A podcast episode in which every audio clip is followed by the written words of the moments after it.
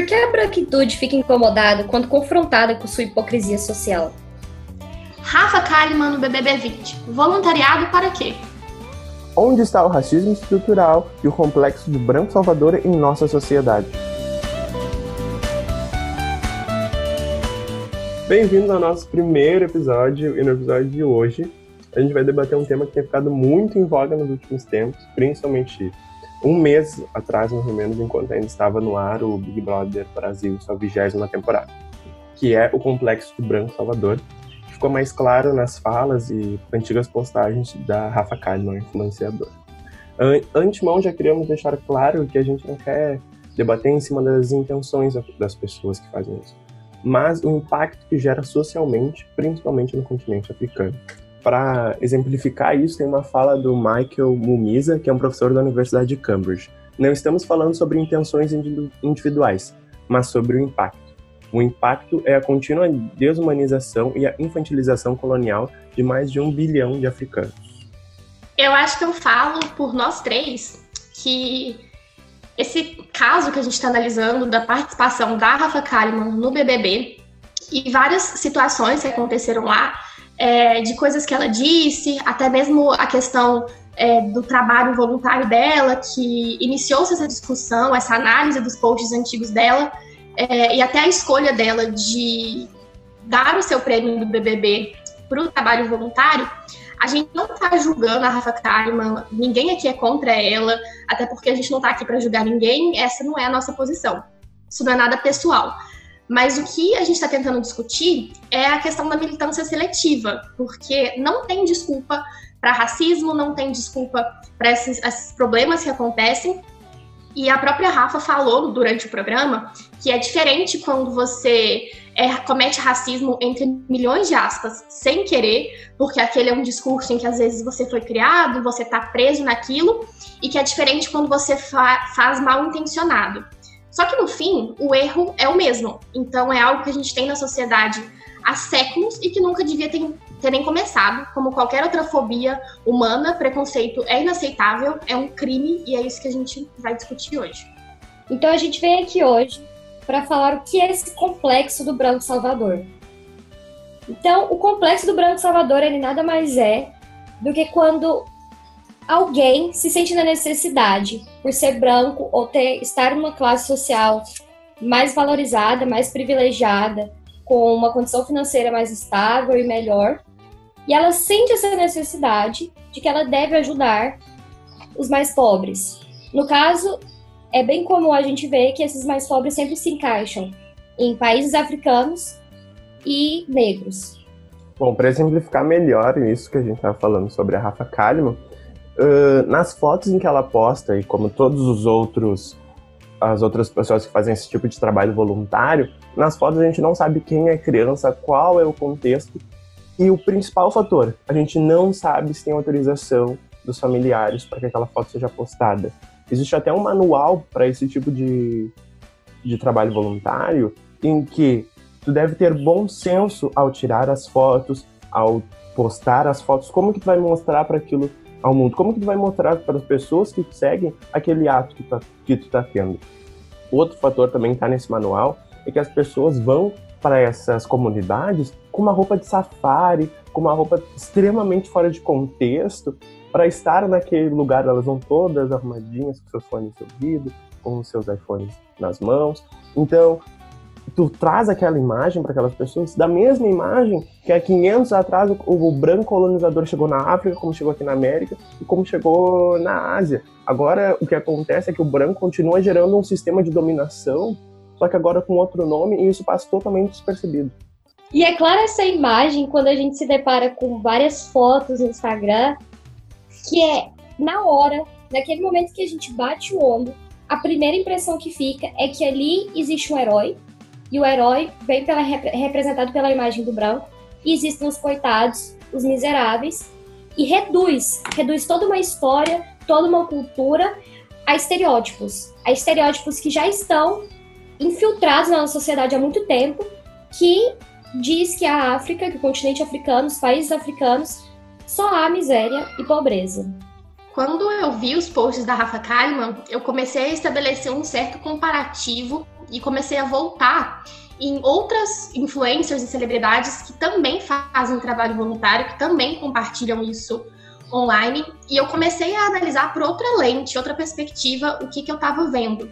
É, eu acho que dá para a gente citar aqui, por exemplo, o Alok, o Whindersson Nunes, a Joel Bank, que eles fazem trabalho voluntário, eles postam muito sobre isso. E eu comecei a prestar muito mais atenção em como isso estava sendo passado, porque eu acredito que seja muito diferente quando aquilo acontece na vida do influencer ou de qualquer outra pessoa e a pessoa utiliza a voz e a rede social para compartilhar isso. Mas o caso da Rafa Kalimann, eu acho que a gente não está nem julgando o que, que passou pela mente dela ou pela assessoria dela é, em compartilhar isso, em né, vender a imagem dela de participante do reality como alguém que fazia vários trabalhos sociais, mas o que foi transmitido é que essa ação social que ela faz, apesar de ter, é, com certeza, eu prefiro acreditar que ela faz isso com todo amor e toda dedicação, mas no fim foi usado para um fim comercial. Eu queria saber de vocês qual que foram os pensamentos que vocês tiveram quando foi chegando a reta final e acho que todo, todo esse assunto, essa polêmica explodiu quando começou essa discussão de que ela ia usar o prêmio do BBB para o trabalho voluntário. E aí os prêmios, o, os votos, eles se dividiram entre vou votar nela porque quero que esse dinheiro vá para a África, versus acredito que ela faz um trabalho importante, mas está errado misturar esse voluntariado com né, a participação dela no programa e até pessoas que analisaram e interpretaram que ela nem ia chegar a usar o prêmio com essa finalidade que era pura propaganda que no fim acabou virando um grande marketing, né? Então, qual foi o pensamento de vocês em relação a isso? O que eu via muito, eu sempre pensei nessa comercialidade, comerciabilidade da imagem dela. Porque, por exemplo, eu comecei a ler, comecei a ver algumas trilhas no Twitter, ver alguns vídeos no YouTube sobre a trajetória dela, e ela tinha uma imagem de sertaneja inútil, influenciadora de rodeio, assim, por exemplo. Ela tinha essa, ela tinha essa construção de imagem. Então, nisso, ela contratou alguns coaches, alguns profissionais da área de relações públicas para trabalhar na imagem dela.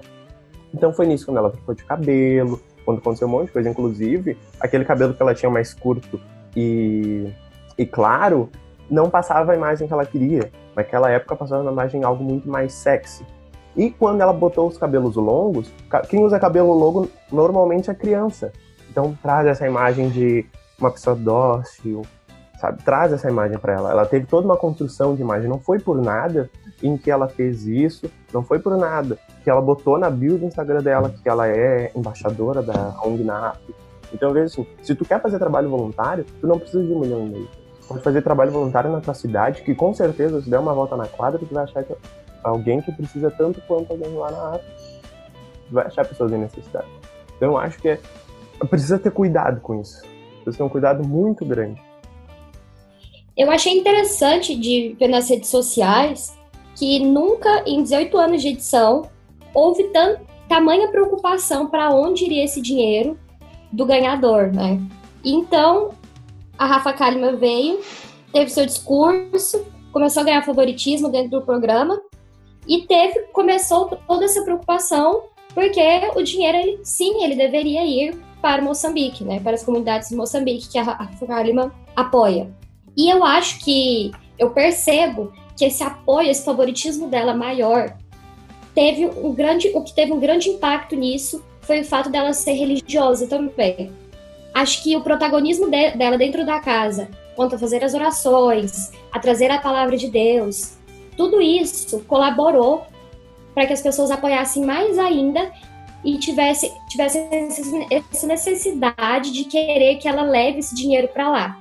Com mais uma vez aquele complexo do branco salvador, querendo catequizar, querendo impor a sua vivência, a sua cultura. E eu acho que isso teve muito impacto na, nessa decisão final. O porquê dela ficar lá até o final, dela chegar à final, acho que isso foi muito importante. Isso foi uma coisa que assistindo o programa, confesso que eu fiquei até um pouco incomodada, porque eu também sou religiosa, eu sou católica, e o que a minha fé me ensina é não saiba a vossa mão esquerda o que dá a sua mão direita. Que resumidamente é, quando você ajuda, você não precisa contar para todo mundo, porque mesmo que divulgar, por exemplo, um trabalho voluntário seja muito benéfico, não tem a menor necessidade, é, porque você corre um risco muito grande de fazer com que a finalidade da sua ajuda seja simplesmente falar que ajudou e não ajudar pelo simples ato de cuidado e solidariedade. Então eu ficava vendo aquilo e eu ficava pensando, é o famoso quando a esmola é demais, o santo desconfia. Porque, como eu falei, eu prefiro crer que ela é uma pessoa incrível. É, eu espero de verdade que o prêmio que ela ganhou, que ela ajude muitas pessoas. Mas o dinheiro que ela vai doar, querendo ou não, não é nada perto do que ela vai ganhar de público, do que ela vai ganhar agora fora da casa, trabalhando como influencer. Então, honestamente, é, querendo ou não, ela não faz mais do que a obrigação dela. Como o Gabriel falou, qualquer pessoa pode fazer um trabalho voluntário. É, tem muita gente precisando de ajuda e, como a Alice disse, não devia ser tão assustador um ser humano ajudar um outro ser humano que está vulnerável. Isso não faz dela uma deusa, meu Deus, melhor participante. E a repercussão da problemática só mostra como que a gente, seres humanos, a gente valoriza tanto o lucro e a gente é tão individualista a ponto de parecer de outro mundo alguém querer ajudar o próximo. Às vezes parece muito distante é, isso do branco salvador, mas é só imaginar isso, por exemplo, na Rocinha. O quanto que isso acontece de turista, sabe todo o turismo que existe dentro das favelas do Rio de Janeiro. E isso é uma comercialização da vida das pessoas que moram lá. Não é uma vida tranquila que morar lá. E é comercializado isso, é comercializado na música, é comercializado na mídia, é comercializado no turismo. Tem toda uma máquina que gira por trás disso, a gente só é a ponta e a gente não percebe. Na África, mais de 1 milhão e 600 mil pessoas viajam para fazer isso e geram um lucro lá de mais de 2 bilhões de dólares por ano. É muito dinheiro e muita gente fazendo trabalho lá. Então é, gera toda uma indústria por trás que a gente nem percebe. E isso só é uma das faces do racismo estrutural que está presente na nossa sociedade como um todo, sabe? Sim, e o racismo estrutural é um termo que é utilizado para reforçar o fato de que há sociedades estruturadas com base numa discriminação que privilegia algumas raças em detrimento das outras. E eu acho que é importante a gente pensar justamente nesse nome, racismo estrutural. Ele está na estrutura da nossa sociedade. Ele está embutido em coisas do nosso dia a dia que às vezes a gente não para nem para pensar. E uma coisa que eu achei muito interessante na edição do BBB desse ano é que o reality criou um paralelo com a vida real. É, eu acho que pela primeira vez o, a repercussão de um reality foi tão grande é, para assuntos positivos, né, para discussões que eu não queria que acontecessem, eu, né, lógico, a gente não queria que existisse racismo, não existisse machismo, mas infelizmente existe e o programa discutiu muito essas coisas. E foi muito interessante ver como que as coisas aconteciam na televisão, no reality show, e a gente trazia isso para a realidade, discutia e problematizava. E eu acho que é muito interessante a gente repensar e ter esse novo olhar para coisas do nosso dia a dia que às vezes carregam essa síndrome do branco colonizador, esse racismo estrutural e a gente não percebe. Enquanto a gente planejava esse episódio, o Gabriel e a Alice estavam conversando sobre uma, uma síndrome do branco colonizador que acontece no filme La La Land, que eu nunca tinha percebido. E eu fiquei, assim, num certo choque, como que isso, o Gabriel mesmo usou essa palavra, isso ficou tão estereotipado, isso é tão comum nos filmes, nas séries, nos livros, que às vezes a gente nem percebe. E isso é tão comum pra gente, tão comum que a gente já, já passa extremamente batido. Tem filme da nossa infância, Pocahontas apresenta isso e a gente nunca percebeu. Pocahontas, Intocáveis, Avatar, Histórias Cruzadas, podia até amanhã falando uh, filmes que tem isso, filmes, livros que tem isso. Só que por ser tão comum, ser tão estrutural, já passa batido pela gente que nem a gente nem percebe mais. Eu era um que adorava histórias cruzadas por causa da Viola Davis. Daí fui pesquisar e a própria Viola Davis hoje já disse que ela não aceitaria esse papel se tivesse que fazer agora esse filme.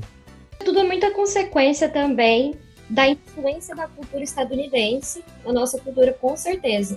Do domínio cultural que eles têm sobre todo mundo, com certeza. E dá para fazer um paralelo com o colonialismo e imperialismo muito claro. Há séculos atrás eles vêm Eles vêm a esses países, aos países do Sul, com um discurso de salvamento, é, de trazer a prosperidade para esses países, causaram problemas estruturais nesses países, que a gente vê as consequências até nos dias atuais, e novamente eles voltam o voluntariado, querendo resolver agora esses problemas, e novamente com esse ar de que vim aqui para resolver os seus problemas. Vim aqui para trazer a prosperidade, para te ajudar, para tirar do que é meu para dar para você.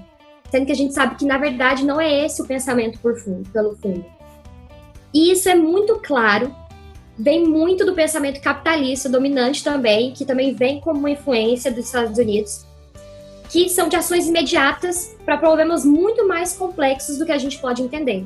Problemas realmente estruturais, problemas históricos, problemas que estão enraizados dentro da sociedade, problemas financeiros, econômicos, culturais, sociais, que vão muito mais além do que fazer um voluntário de duas semanas no país ou doar um milhão e meio para uma comunidade. É muito maior do que isso, porque são resultados que a gente colhe no final dessas duas semanas, mas daqui a um ano a gente não colhe mais esses resultados positivos. E vira um ciclo. E aí essas comunidades passam a depender cada vez mais disso. E essa atitude também reforça muito o do quanto os países do norte são muito melhores, né? Porque eles que conseguem tirar deles para dar para o próximo.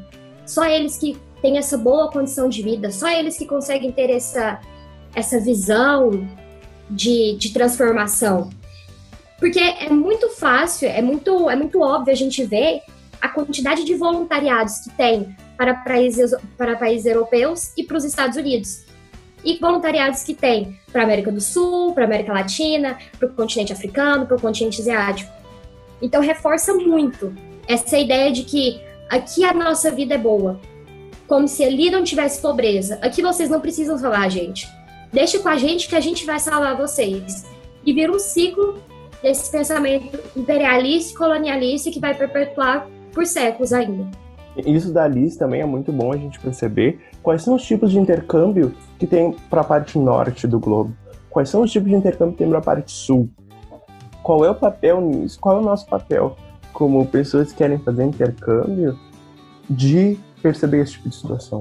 Ah, para o norte é intercâmbio para a universidade para tu estudar. Agora já para o sul, tu tem que vir com a tua boa vontade para tu transformar as, as vidas das pessoas. Outro fator disso também é a gente sempre perceber qual é o tipo de, de material que a gente está consumindo. Acho sempre bom a gente questionar o Grammy, questionar os Oscars, que são os grandes prêmios da mídia sobre aquilo que a gente está consumindo. Principalmente a gente que é um público mais jovem, do que, que a gente está consumindo. A gente fala que a, a Beyoncé ganhou tantos Grammys, mas em sua maioria, para não dizer todos, são da área específica de prêmios que foram criados para serem para pessoas negras. Então a gente sempre tem que ter esse questionamento por trás do que, que a pessoa está do que, que a pessoa tá fazendo, do que, que ela está ganhando. Acho que em relação a essa questão cultural, fica cada vez mais claro quanto que a gente precisa ter um pensamento crítico. Toda essa discussão que a gente teve aqui é, do trabalho voluntário, eu acho que isso começou por conta é, do consumo digital que a gente tem de pessoas que fazem trabalho voluntário e que, por exemplo, quando fazem esse trabalho na África, ao invés de utilizar isso é, para transmitir a cultura que é linda, para aprender sobre, para compartilhar isso com as pessoas, acaba depreciando ou até mesmo humilhando essa cultura por meio de fotos, por meio de legendas. É, e em relação a isso, tomando como base o reconhecimento dos nossos privilégios, entendendo os conceitos que a gente discutiu hoje e a importância dessa discussão, na prática, quais são as dicas que vocês sentem que a gente pode dar, coisas que a gente pode fazer no dia a dia mesmo, para identificar a síndrome do branco colonizador em filmes, o racismo estrutural em discursos virtuais, até essa questão do intercâmbio que a gente discutiu, como que a gente traz isso para nossa comunidade e como que a gente tenta mudar essa situação, qual que é o nosso papel, a nossa função e o que, que vocês acham que a gente pode fazer para lutar contra esses problemas? Acredito que a primeira coisa você deve fazer é tomar consciência e admitir que é uma realidade. Porque você vê muito a branquitude negando. Eles se ofendem A gente se ofende muito fácil quando é apontado essas coisas pra gente. Então, primeira coisa é reconhecer. E reconhecer o tipo de coisas que você consome, que era o que vocês estavam falando. É, eu acho que é muito fácil a gente consumir, seguir a, uma blogueira que tá ali o tempo inteiro só postando coisas e a gente não, não se dá conta de que ela vai lá, ela volta e ela tem um, o ato de postar e ela ganha likes, e ela ganha reconhecimento, e ela prospera, prospera sobre a miséria dos outros, né? E a gente não para e pensa. E os ativistas locais? E as pessoas que estão lá dentro daquela comunidade, dentro daquele país, dentro daquele continente, lutando todo dia, que não recebem apoio, não são escutados. Então, a primeira coisa é reconhecer essa realidade. Tem gente lá lutando, tem gente lutando por eles, tem gente tentando melhorar a condição de vida deles, o próprio povo deles está lutando por isso. Então, eu acho que veio uma, uma frase muito boa de um texto da Marina Bryant, que ela fala assim: Nós não vamos libertar ninguém. As pessoas é que vão, por meio da sua luta, se libertarem. O que vamos fazer é ajudá-las apoiando seus movimentos e abrindo espaço para que sejam cada dia mais incluídas. E é justamente isso.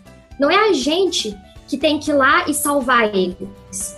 Não é a gente que tem que dar dinheiro, a gente tem que criar um espaço para eles, a gente tem que dar um passo atrás, reconhecer nosso privilégio, reconhecer nosso lugar de fala e deixar com que eles tomem a posição deles, com que eles falem, com que eles contem as suas lutas, que a gente valorize a luta deles. Porque é só assim que a gente vai conseguir alcançar resultados melhores. Eu acho que é muito essa questão também de a gente reconhecer os próprios privilégios e usar isso como um degrau para as outras pessoas. Se eu tenho esse privilégio, não é justo que só eu esteja aqui. Não é justo que só eu cheguei até aqui.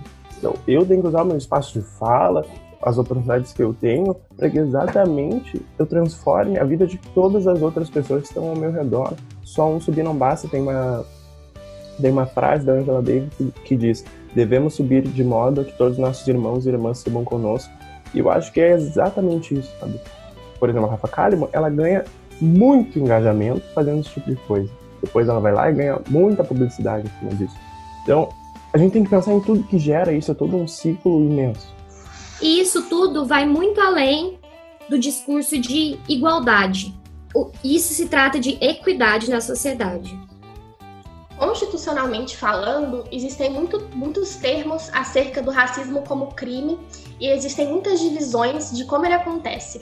E quando a gente para para analisar o que, que acontece no nosso país, o racismo mais presente é o racismo velado. E eu acho que um dos maiores exemplos do racismo velado são as piadas. É, eu acho que a gente tem que tomar muito cuidado e pensar nas coisas que a gente fala.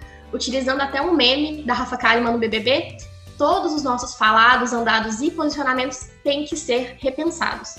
Outro dia, nós discutimos é, numa conversa nossa sobre essa questão de certo e errado para temas que os erros e acertos são extremamente lógicos e que não tem discussão.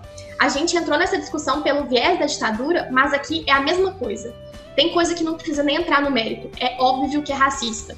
Então, uma pessoa é sim o que ela fala e o que ela faz. Então, se alguém discursa algo racista, apoia atitudes preconceituosas, é conivente com alguma situação sem ajudar, ela é racista e ponto.